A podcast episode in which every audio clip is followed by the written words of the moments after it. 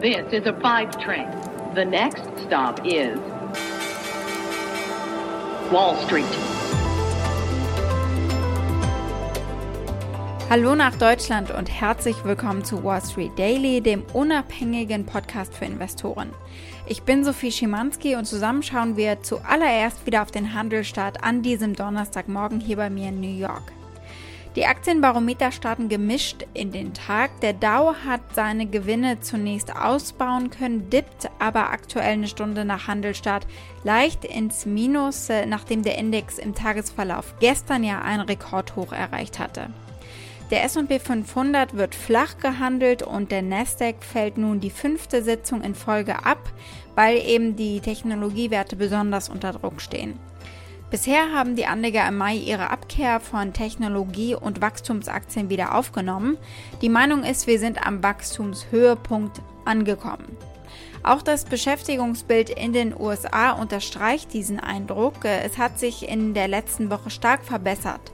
Zum ersten Mal seit der Pandemiekrise sind die Ansprüche auf Arbeitslosenversicherung äh, unter 500.000 gesunken. Sie beliefen sich in der Woche hin zum 1. Mai auf 498.000, verglichen mit der Dow Jones-Schätzung von 527.000, also deutlich weniger. Ein Blick auf den DAX. Es geht leicht nach unten, aber dieser Tage ist besonders wichtig, dass es nicht wieder unter die 15.000 Punkte Marke geht. Die habt ihr gestern souverän überschritten. Heute ist der Abstand etwas geschmolzen. Die Volatilität hat sich wieder ordentlich zurückgemeldet.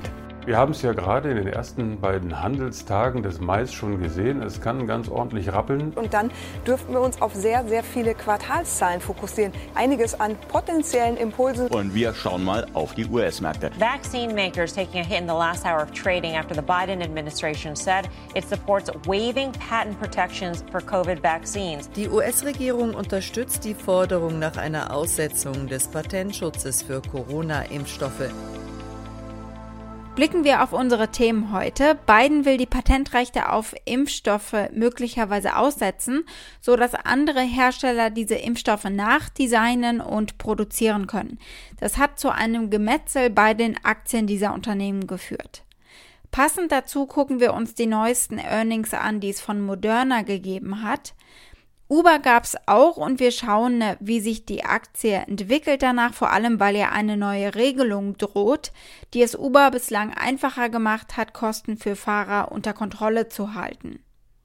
Beyond Meat Earnings stehen erst nach Handelsschluss an. Wir schauen, was zu erwarten ist äh, von dem Fleischersatzhersteller.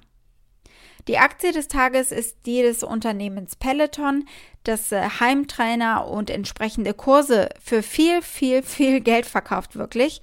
Die melden einmal Ergebnisse, vor allem aber haben sie ihre Laufbänder zurückgerufen, weil es zu mehreren Unfällen gekommen ist.